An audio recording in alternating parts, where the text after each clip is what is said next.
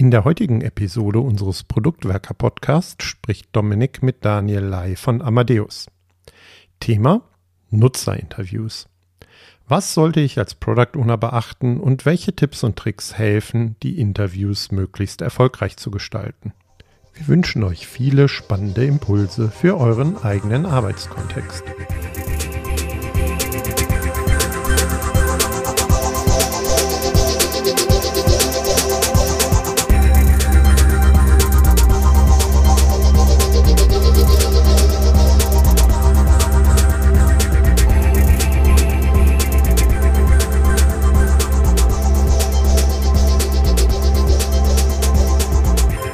Wir erfolgreiche Produkte bauen wollen, kommen wir nicht umhin, irgendwann unsere Nutzer oder Nutzerinnen zu interviewen. Heute habe ich mir einen Gast eingeladen, um über das Thema erfolgreiche Nutzerinterviews führen zu sprechen. Mein Gast ist Daniel Lai. Hallo Daniel. Hallo Dominik. Schön, dass du heute unser Gast bist und mit uns über das Thema Interviews von Nutzern und Nutzerinnen sprichst.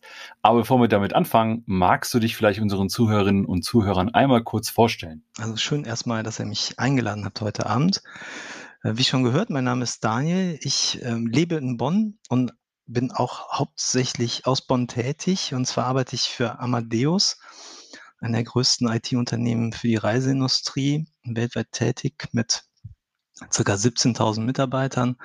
Und da bin ich seit fast zwei Jahren im Innovationsbereich unterwegs. Und ähm, dort explorieren wir ähm, neue Geschäftsmodelle, Geschäftsideen oder geben auch schon bestehenden Produkten nochmal so einen neuen Touch mit. Ähm, davor habe ich ähm, jahrelang das UX- und Design-Team für das Freizeitreisesegment von Amadeus hier in Deutschland geleitet und war da dann verantwortlich für Standard-Software in den Reisebüros in Deutschland oder auch für Online-Reisebüros ähm, in ganz vielen Touchpoints ähm, in, in der Wertschöpfungskette des Reisevertriebs, des digitalen Reisevertriebs. Welchen Stellenwert hat, haben denn Nutzerinterviews bei euch bisher so gehabt? Ähm, das hat eine lange Historie, sage ich mal, ähm, bis wir wirklich den Nutzer am Tisch hatten.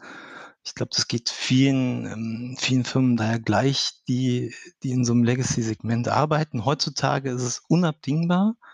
Wir wollen und wir, wir müssen auch Anwender von vornherein dabei haben, weil nur der Anwender letztendlich uns dazu die Indizien liefert, was wirklich in der Software gebraucht wird und was nicht, was davon wirklich wichtig ist, zu welchem Zeitpunkt in der Bedienung. Dann lass uns da auch direkt äh, komplett einsteigen, weil ich mich bei äh, Nutzerinterviews immer so ein bisschen frage, wie ich denn zum Beispiel die richtigen Fragen stelle. Meine Erfahrung ist nämlich, wenn ich, wenn ich Nutzer nur danach frage, welche Lösung wollen die, dann kommt da nicht unbedingt die Lösung raus, die sie auch wirklich brauchen. Wie sieht ja deine Erfahrung aus? Ganz genau so. Also man, ähm, also das ist auch mein, mein Erlebnis in den letzten Jahren, ähm, wo ich halt eben Produktteams sozusagen beim nutzerzentrierten Arbeiten unterstützt habe und die auch da so reingeführt habe, dass ich halt immer am Anfang mal überhaupt höre, wie gehen, wie geht das Team denn mit dem Nutzer heutzutage um? Wie holen die den Nutzer an den Tisch? Was stellen die für Fragen? Und genau da kam das immer wieder auf. Also, dass halt gefragt wurde, ähm, äh, lieber Nutzer, äh, brauchst du das Feature oder welches Feature brauchst du denn? Also, dass man so eine Wunschliste abfragt ähm, oder wenn man was Neues gebaut hat, äh, dass man dann fragt, würdest du das nutzen? Das sind natürlich ähm, erstmal alles suggestive Fragen und da will auch ein Anwender einfach dem Gegenüber gar nicht bösartig schaden, äh, in, indem er lügt. Aber meistens sagt er, ja klar, brauche ich. Ähm, also man wird da nie eine profunde Antwort drauf bekommen. Äh, gern gesehen war auch mal die Frage, würdest du dafür bezahlen? Ja, also so Fragen, die halt eben einfach ein zukünftiges Verhalten ähm, oder zukünftige Handlungsweisen abfragen, die kommen da schon noch ähm, und tagtäglich vor. Und dann war es eben mein Job zu sehen, naja, lasst uns doch da mal weggehen und gucken, wie, wie kriegen wir es hin, dass der Nutzer eigentlich über seine Erfahrungen berichtet und dass wir wirklich von ihm lernen können, wie er die Software bedient und was er wirklich für Bedürfnisse hat. Und da fragt man halt eben eben Fragen ähm, nach, äh, nach vergangenen Erfahrungen ab. Und im aller, allerbesten Falle eben kommt man dahin, dass man sogar bei dem Nutzer vor Ort ist. Weil im, im besten Falle würde man halt sagen, ja, zeigen Sie uns doch mal, wie Sie das gerade bedienen und darüber die Konversation starten und, und ähm, zu hinterfragen und, und zu lernen, warum was wie verstanden wird und warum was wie bedient wird oder welchen Wert in dem Moment irgendwas für den Nutzer hat. Wie kann ich mir das jetzt eigentlich bei euch äh, konkret vorstellen? Also ich würde jetzt irgendwie als Produktmanager oder Product Owner zu dir gehen und sagen, ey, ich brauche so ein bisschen Feedback von Nutzern und Nutzerinnen. Äh, wie können wir jetzt da konkret vorgehen? Wie würdest du zum Beispiel so ein Nutzerinterview planen? Wenn das so schon vom, vom, vom Produktmanagement selber gesteuert wird, umso besser. Ähm, dann würden wir erstmal gemeinsam schauen, wer sind denn deine Nutzer? Weil wenn wir jetzt Interviews führen wollen, dann, dann wollen wir das auch nicht mit der Gießkanne machen. Das ist viel Arbeit in der Vorbereitung. Das Ausführen der Interviews braucht seine Zeit und die Analyse genauso. Und man will ja auch mit den richtigen Leuten sprechen. Also wenn ich jetzt äh, eben ähm, ein Feature für Reisebüros erörtern will, dann hilft es mir halt eben nicht, ähm, wenn ich ähm, Versicherungskaufleuten spreche. Ne, ähm, auch wenn es Analogien gibt, wahrscheinlich. Aber ich, ich brauche ja das, das, das Feedback von den Nutzern, die auch meine Software kaufen. Und das heißt, das müssen wir gemeinsam herausfinden und dann müssen wir gucken, wie rekrutieren wir denn die Leute? Haben wir da schon warme Kontakte? Können wir einfach auf die zurückgreifen? Ich arbeite sehr gerne auch nochmal mit so einem Screening, wie wir es nennen, dass man nochmal so ein paar Fragen vorab schickt, so ein kleines ähm, Umfrageformular damit man da nochmal so, so eine Gewährleistung hat, ist das wirklich ähm, der Nutzer aus dem Segment, den wir brauchen. Und ähm, daneben braucht es halt wirklich auch eine Interview-Guideline, ne, wo man sich dran halten kann, damit man auch sagen, eine Struktur hat, wie man sein Interview führen will. Auch wenn das ultimative Ziel halt eben ist, dass eigentlich man nur noch wenig Fragen stellt, sondern der Anwender wirklich in so einen Erzählmodus kommt. Weil wenn man das nämlich schafft, dann, dann hat man auch dieses Vertrauen gewonnen und kann wirklich verstehen, welche Story hat er denn und warum hat er dieses Bedürfnis, was steckt da eigentlich hinter? Und erkenne ich da ein Muster mit vielleicht anderen Explorationen, die ich fahre? Ähm, Interviews sind jetzt was, da macht man jetzt nicht vielleicht irgendwie 10 oder 20 auf einmal, da geht man auch eher schrittweise ran. Und meistens sollte auch diese qualitative Forschung mit, mit einer quantitativen Forschung verbunden sein. Also vielleicht ähm, hat man ein, äh, hat man im, im Analytics rausgelesen, ähm, dass ein bestimmtes Verhaltensmuster sehr stark vertreten ist, aber man kann sich gar nicht erklären, warum. Und dann würde man vielleicht ein paar Interviews anschließen, um, um zu erforschen, was steckt dahinter. Ja, so ähnlich kenne ich das auch. Ich mache das normalerweise so, dass ich am Anfang immer überlege, was sind eigentlich die Kernfragen, die wir beantwortet haben wollen. Also auch gar nicht in Form von, das sind die Fragen, die wir jetzt den Nutzern und Nutzerinnen stellen wollen, sondern das sind Fragen, die wir in irgendeiner Art und Weise speziell beantwortet haben wollen. Du hast jetzt als Beispiel gebracht, wenn da Daten in, in Analytics drin sind, bestimmtes Verhalten, warum ist das Verhalten da? Und äh, ist das, äh, wo, woher ist das motiviert? Wie kann ich das vielleicht auch nutzen? Was bedeutet das? Kann ich mein Produkt nochmal anpassen? Ich habe auch ganz oft so Situationen, bauen wir gerade überhaupt die richtigen Sachen? Dass wir da auch ein bisschen in die Problemfelder reingehen müssen. Du hattest eben zum Beispiel gesagt, wenn Nutzer äh, in ihrem Kontext befragt werden, also bist du im Reisebüro und schaust den Leuten quasi bei der Arbeit zu und stellst dann halt Fragen. Das ist mir, glaube ich, soweit, äh, soweit klar. Du hattest eben aber auch von dem, von dem Guide gesprochen. Äh, ich kenne das gerne als Interviewleitfaden dafür brauche ich für mich immer, vielleicht auch ein bisschen durch meine wissenschaftliche Tätigkeit geprägt, diese Kernfragen. Wie gehst du daran, so ein Interview-Leitfaden oder so ein Guide zu erstellen? Also man hat auf jeden Fall irgendein Ziel, was man erforschen will. Dazu muss man sich erstmal bewusst machen, was, was will ich hinterfragen. Und basierend auf den Themen, also bei uns jetzt gerade im Innovationsbereich, sind es stark einfach die, die Validierung von Annahmen, vollkommen annahmengetrieben arbeiten und dann sagt man sich halt, okay, das ist jetzt ein, ein Set von Hypothesen, die wollen wir im nächsten Schritt validieren, ähm, die beinhalten diese Value Proposition. Und dann dreht sich dieser Leitfaden für das Interview auch genau darum, dahin zu kommen, dass ich schon den Nutzer bringe, mir zu diesen Kernthemen was zu erzählen. Ne? Also eben nicht, dass man da rein formuliert, irgendwie ähm, wie gefällt dir diese Value Proposition? Was denkst du darüber?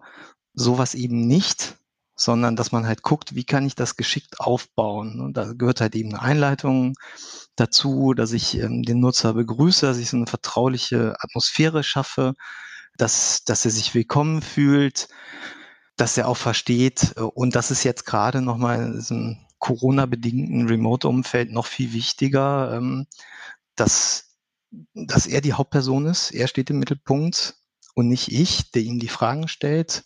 So, also man kann sich das immer so ein bisschen vorstellen wie so eine ähm, Szene aus so japanischen Filmen, wenn wenn halt ähm, der Lehrmeister das Messer ähm, schleift, so ein ganz alter äh, grauhaariger Herr und ein Kind ganz aufgeregt zuguckt. Und ähm, der Nutzer in dem Moment ist halt eben dieser Meister, dieser Messerschliffmeister. Und ähm, wir ähm, Interviewees sind eigentlich diese Kinder. Ne? Wir wissen gar nichts, obwohl wir vielleicht ganz viel über diese ähm, Branche wissen, über die wir das befragen und obwohl wir vielleicht sogar an der Produktentwicklung beteiligt sind. Wir müssen das komplett versuchen abzuschalten. Und, und da ist diese, diese Einleitungsphase sehr wichtig und so, so eine Aufwärmphase, ähm, wo man auch nochmal ein bisschen über die Person selber in Erfahrung bringt. Das sind meistens Fragen, die kann der Interviewer auch leicht beantworten. Das ist immer schon mal ganz gut. Dann werde ich so mit dieser ganzen Situation warm. Ähm, dann fragt man noch was über seine soziodemografischen Daten ab. Aber nichts, nichts, äh, äh, nichts intrusive-mäßiges. Also ähm, dann, das könnte direkt dieses Vertrauen ähm, brechen. Das kann man eher ganz zum Schluss nochmal anführen. Aber eben einfache Fragen. Was weiß ich, ähm, ein gutes Beispiel ist da, mit welcher Software arbeiten Sie gerne? Was für Webseiten besuchen Sie gerne? Ähm, was sind Ihre Hauptendgeräte, die Sie äh, viel nutzen?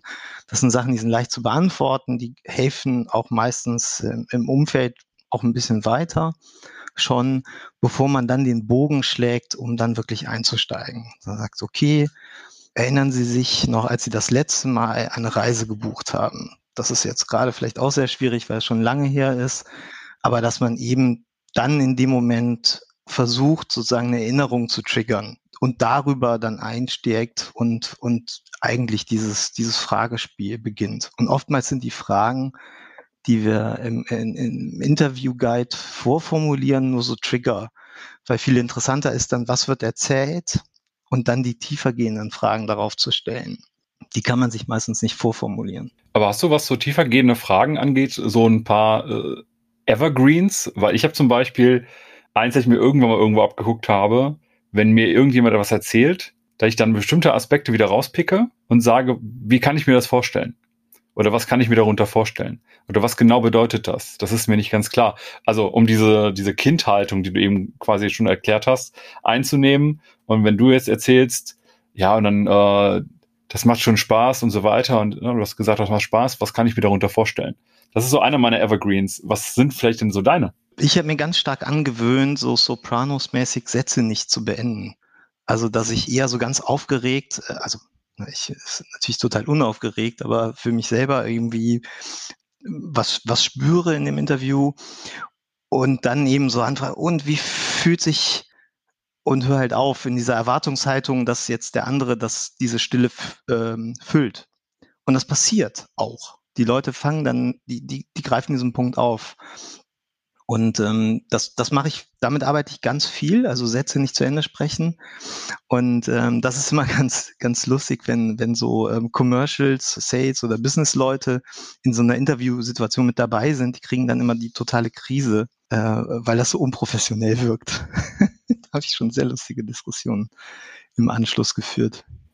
Ich habe oft gemerkt, dass Leute die Krise bekommen, wenn man auch einfach mal still ist. Also auch gerade wenn man eine Frage gestellt hat und dann kommt nicht sofort eine Antwort, gibt es genug Leute, gerade so in dem Business-Umfeld, die sofort die Stille füllen wollen. Du bist einfach still und guckst halt, da arbeitet gerade was, irgendwann kommt eine Antwort. Aber dann hast du halt erstmal im Zweifelsfall zwei, drei oder noch mehr Sekunden Stille. Ja, und, und also sowas hat man ja ganz viel in so Usability-Tests. So, und wenn dann auch, also wenn man dann auch wissen will, kommt das jetzt beim Nutzer an und, und man sieht dann so diese, ähm, irgendwie die Denkprozesse, wie der Nutzer so nach links oben guckt und vielleicht dann hilflos auf der UI rumguckt und dann vielleicht einen selber so, so voller Hilflosigkeit anguckt. Und dann hat, haben ja einfach auch, hat man so instinktiv ja dieses Gefühl zu helfen zu wollen. Und das muss man halt unterdrücken und das ist immens anstrengend. Also generell so ein Interview, ein exploratives Interview zu führen, ist einfach sehr, sehr, sehr anstrengend, weil man aktiv zuhören muss. Man muss das aufgreifen, was genommen wird. Deshalb empfehle ich auch immer, dass, wenn man sich das erlauben kann, halt eben zu zweit zu machen, dass halt jemand anders die Notizen schreibt.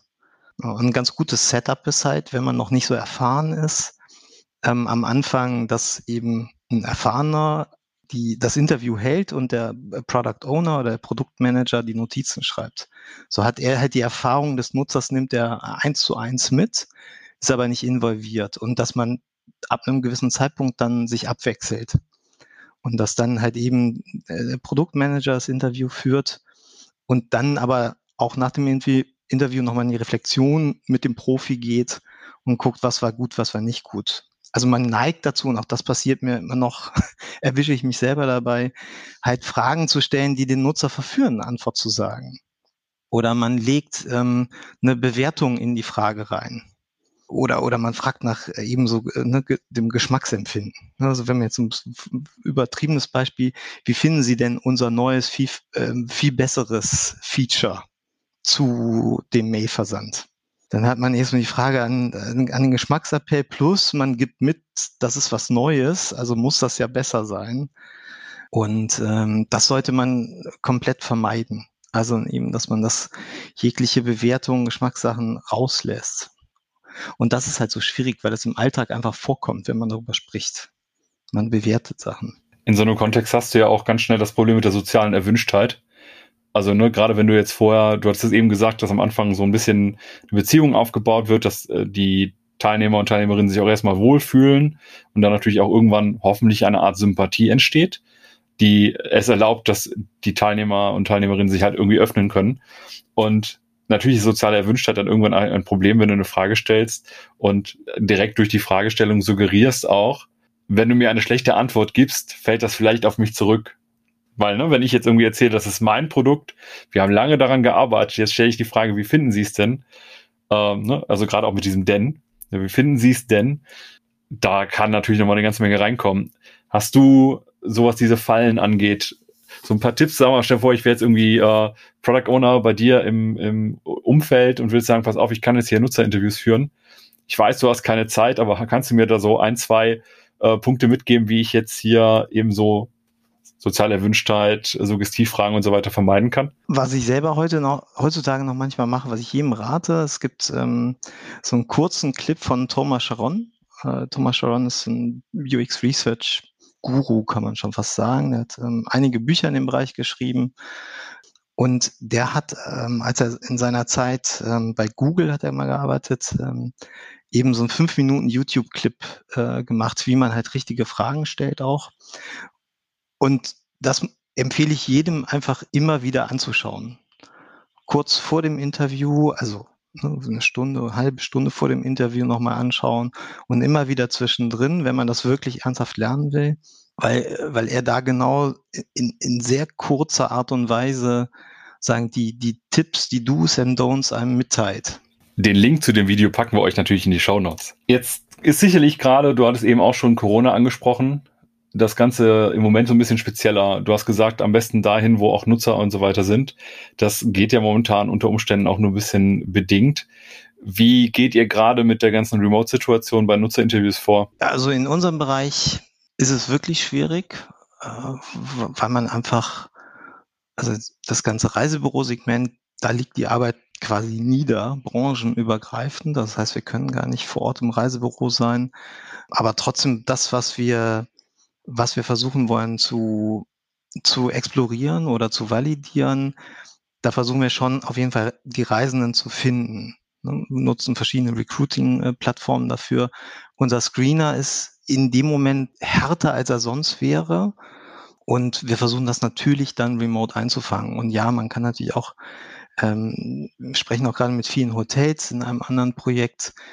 Da ist es halt so, dass auch die Hotels grund, äh, grundsätzlich ähm, ja die Arbeit niedergelegt haben. Da ist dann einfach weniger Personal ähm, zur Verfügung und man kann nicht eben vor Ort sein, aber man versucht sich irgendwie so, so ähm, zu, zu vermitteln. Wenn ihr jetzt aber äh, Teilnehmer und Teilnehmerinnen gefunden habt, wie macht ihr denn momentan die Interviews? Also macht ihr die dann jetzt einfach auch remote? Und was ist so das Besondere vielleicht noch an Remote, außer dass es remote ist? Weil du hast eben nochmal gesagt, dass ihr es eigentlich gerne in einem Kontext macht, in dem ihr das, dem, in dem Nutzer und Nutzerinnen das Produkt nutzen oder das Problem bearbeiten oder ähnliches. Wie versucht ihr das zu kompensieren, dass das gerade vielleicht nicht so gut geht? Also natürlich läuft es ähm, eben dann, dann in so Remote-Sitzungen und wir versuchen dann halt einfach bei, wenn, wenn es um Features geht, ähm, die wir eruieren wollen oder so, dass wir halt einfach versuchen, dem, dem Nutzer die Kontrolle zu geben. Also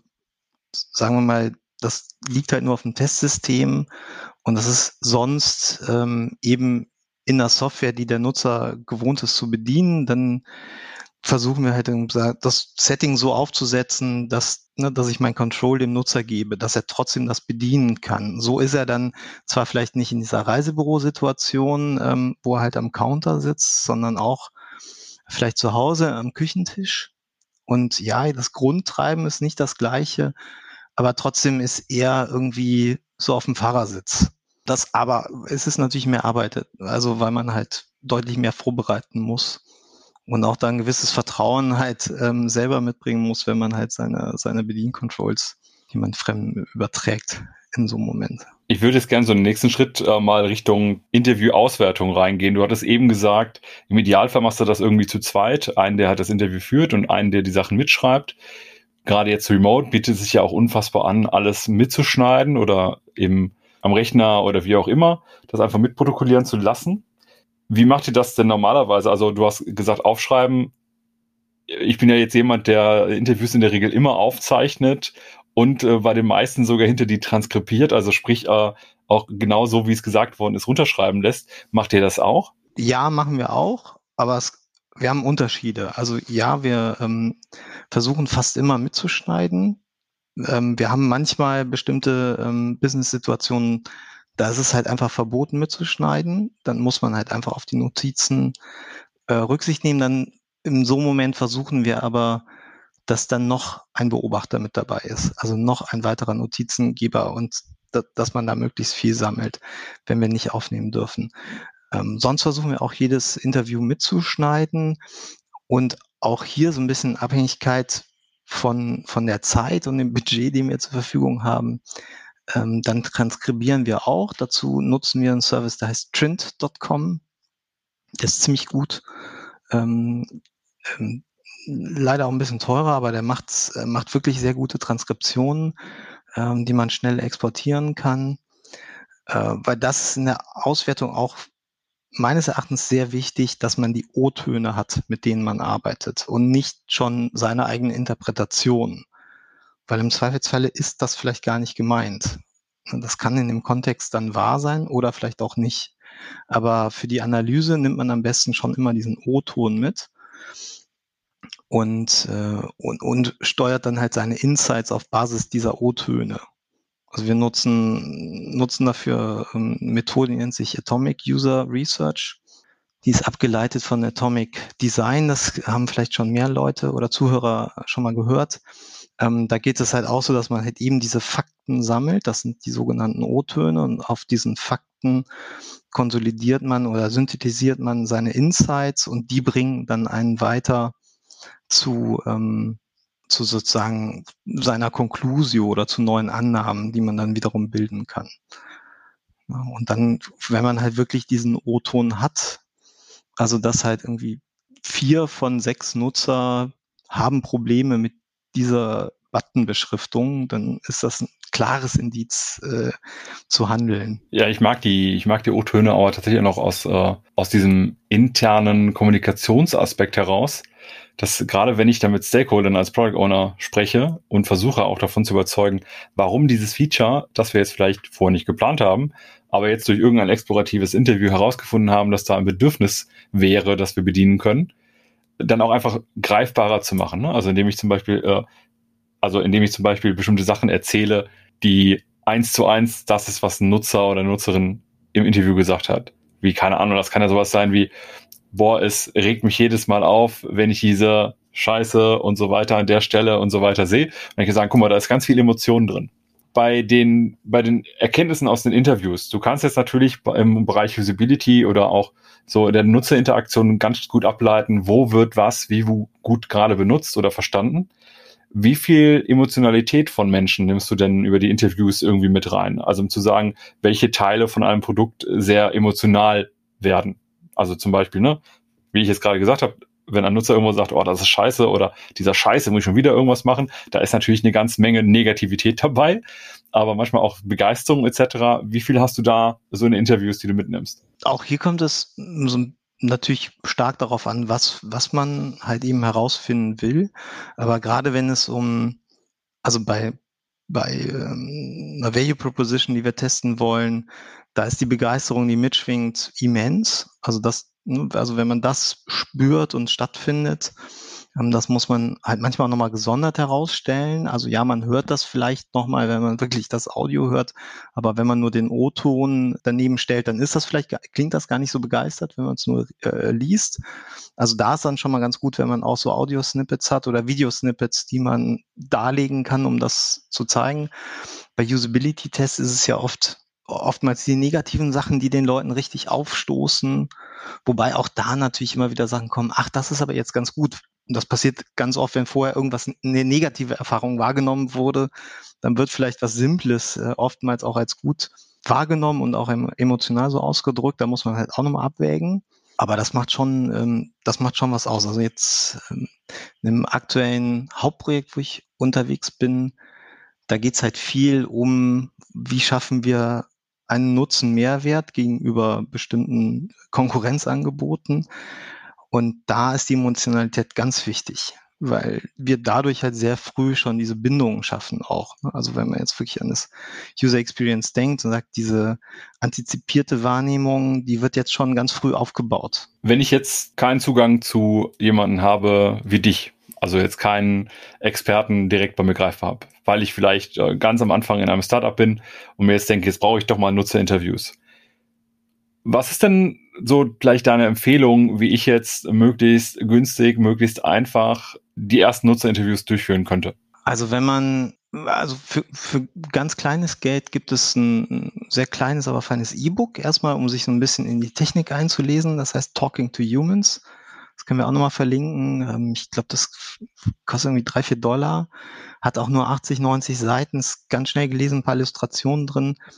Die helfen einem schon, schon mal, um so ein bisschen den Interviewrahmen zu kriegen. Und dann braucht es, wenn es um die Nutzer geht, gibt es auch verschiedene Guerilla-Methoden. Also wenn ich jetzt kein Budget habe, wirklich eine Firma, ich will jetzt nicht nennen, aber eben so Recruitment-Firmen zu beschäftigen ähm, und muss dann für ein Interview 60 bis 120 Euro bezahlen oder wenn es im B2B-Bereich ist, auch gern nochmal mehr.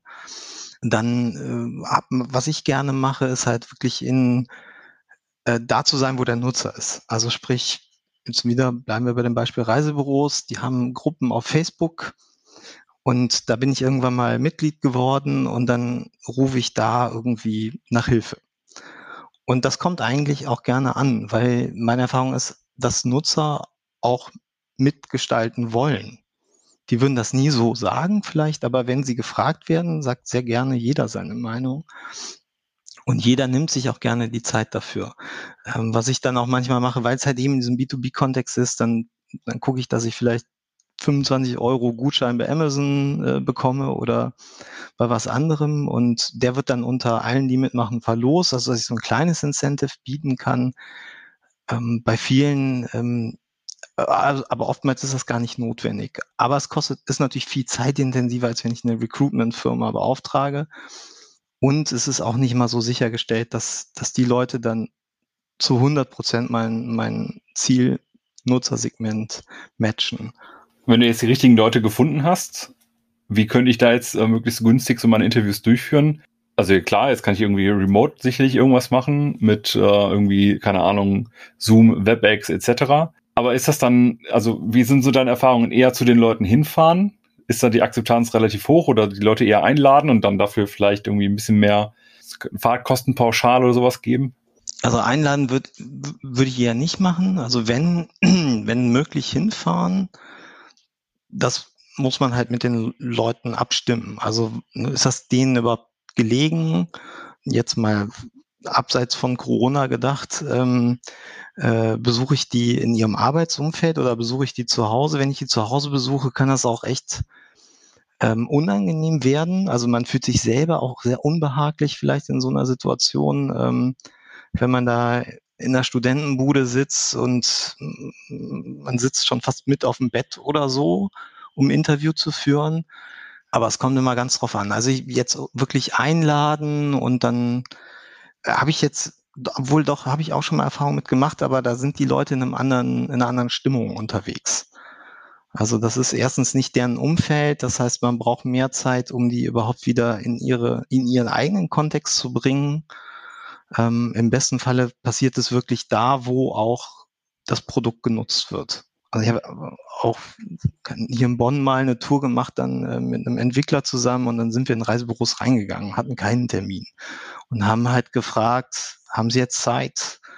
Wir würden gern, haben ein Interview vorbereitet, würden gern mit Ihnen sprechen, so ganz spontan, mehr als Nein sagen und wir gehen halt wieder raus oder mehr als dann einen Termin machen und wir kommen in drei Stunden wieder, kann man da nicht verlieren. Ne? Und natürlich, klar, wenn dann ein Kunde reinkommt, dann schalten wir sofort ab und sagen, okay, der Kunde, Ihr Kunde ist jetzt, hat jetzt Vorrang, natürlich.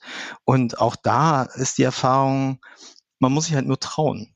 Also ich habe halt oft diese, führe ich die Diskussion äh, mit Kollegen, sage, ja, geh einfach raus, geh dahin. Also geh dahin, wo die sind. So, das ist noch viel einfacher, als jetzt irgendwie ein großes digitales Bohai zu machen, Einladungen zu schreiben oder Leute rauszusuchen. Wenn du die Zeit hast, und wenn es vielleicht auch schnell gehen muss, mehr als dass man abgelehnt wird, kann nicht passieren. Jetzt hattest du eben erzählt, dass man beispielsweise ne, in der Studentenbude irgendwie halb auf dem Bett drauf sitzt und so weiter. Was waren denn vielleicht so ein oder zwei echt abgedrehte Situationen, in denen du Interviews hattest? Oder wo du vielleicht sagen könntest, das Interview ist so ganz anders gelaufen, als du eigentlich erwartet hast? Also einmal in einem Callcenter ähm, sollte ich halt eben mit oder wollte ich ähm, mit einer mit Mitarbeiterin sprechen und die war aber gerade in ihrer Schicht und so ein ähm, und es war eigentlich unmöglich. Also ich hatte auf der einen Seite konnte ich diese Gespräche, die die Callcenter-Person führt, mithören, ohne dass ich jetzt reinreden konnte, aber dass ich mithören kann. Das war so vom Setting schon gegeben. Aber wir kamen gar nicht dazu, irgendwie überhaupt einen Satz zu sprechen, weil immer wieder das Telefon kling, klingelte. Immer wieder, immer wieder, immer wieder. Und es war eigentlich gar nicht möglich, dass ich überhaupt, ich habe ganz viel darüber erfahren, wie die, also wie gearbeitet wird, was für Anfragen reinkommen, was auch einen hohen Wert hatte. Aber das eigentliche Ziel konnte ich in dem Moment gar nicht verfolgen. Und, und eigentlich war der Tag auch so geplant, dass man davon mehr Interviews hat, wo ich nach dem ersten schon irgendwie zurück ähm, gerudert bin und gesagt habe, okay, wenn jetzt alle so laufen, dann bringt das nichts, dann sollten wir vielleicht nochmal, vielleicht in einer anderen Schicht mal gucken oder so. Und äh, was natürlich immer sch schwierig ist, habe einmal eine Exploration gemacht äh, zum Thema Accessible Travel und da ging es darum, halt ähm, Leute im Rollstuhl zu interviewen, eben über eben so Problemmuster zur Erkennung auf, auf deren ähm, Reisen. Und das war aber auch schon zu einer Zeit, die eben remote lief. Und da war halt einmal krass, also am Anfang die Interviews haben wir schnell gemerkt, da waren zwei so Frauds dabei also die saßen gar nicht im Rollstuhl, sondern die haben sich halt irgendwie durch den Screener geschlichen und ähm, saßen dann auf so einem Bürostuhl und haben dann die ganze Zeit so getan, als ob sie rumrollen. Aber man sah ja eigentlich auch immer nur so ab Brust aufwärts.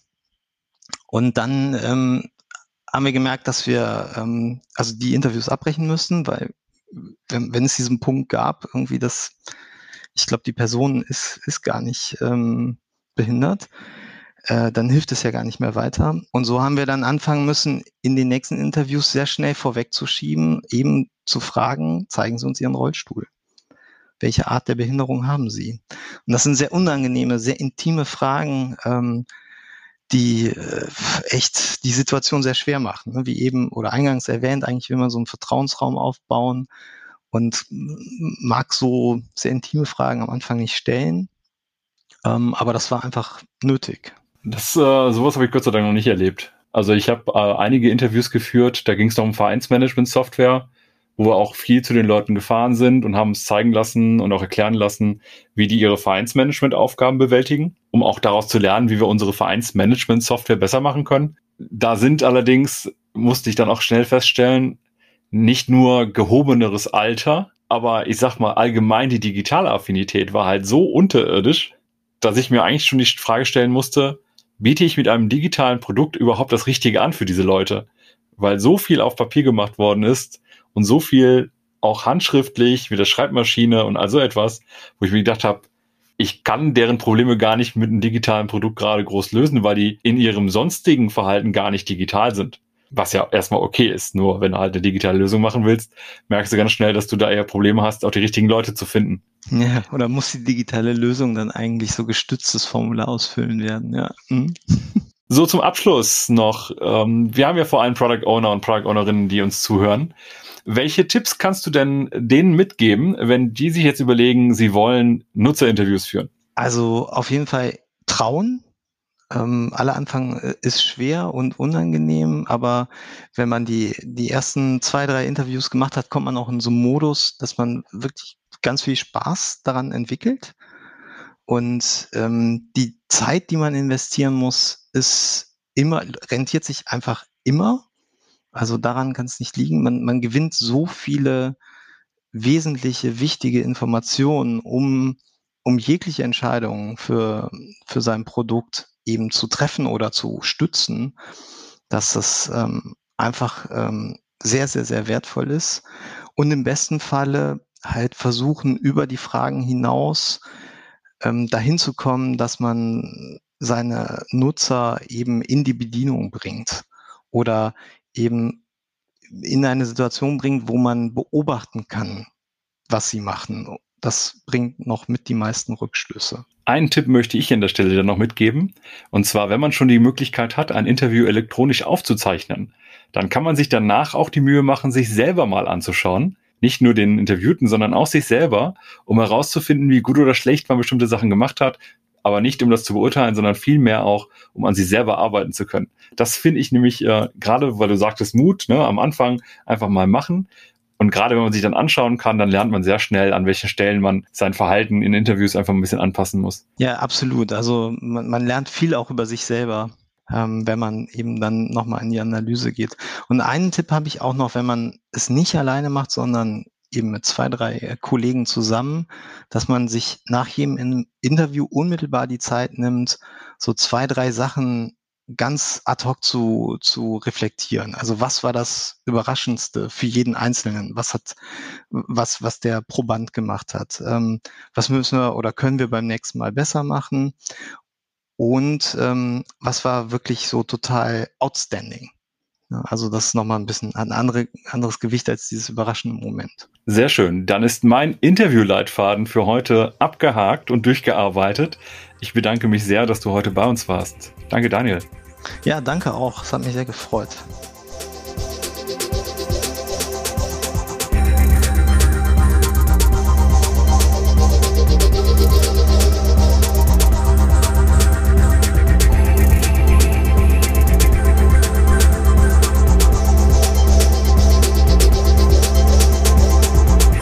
Wir Produktwerker bieten neben diesem Podcast auch kostenfreie Live-Events. Informiert euch über Termine und Themen, indem ihr uns auf LinkedIn folgt oder euch auf produktwerker.de registriert. Wir freuen uns über eure Teilnahme.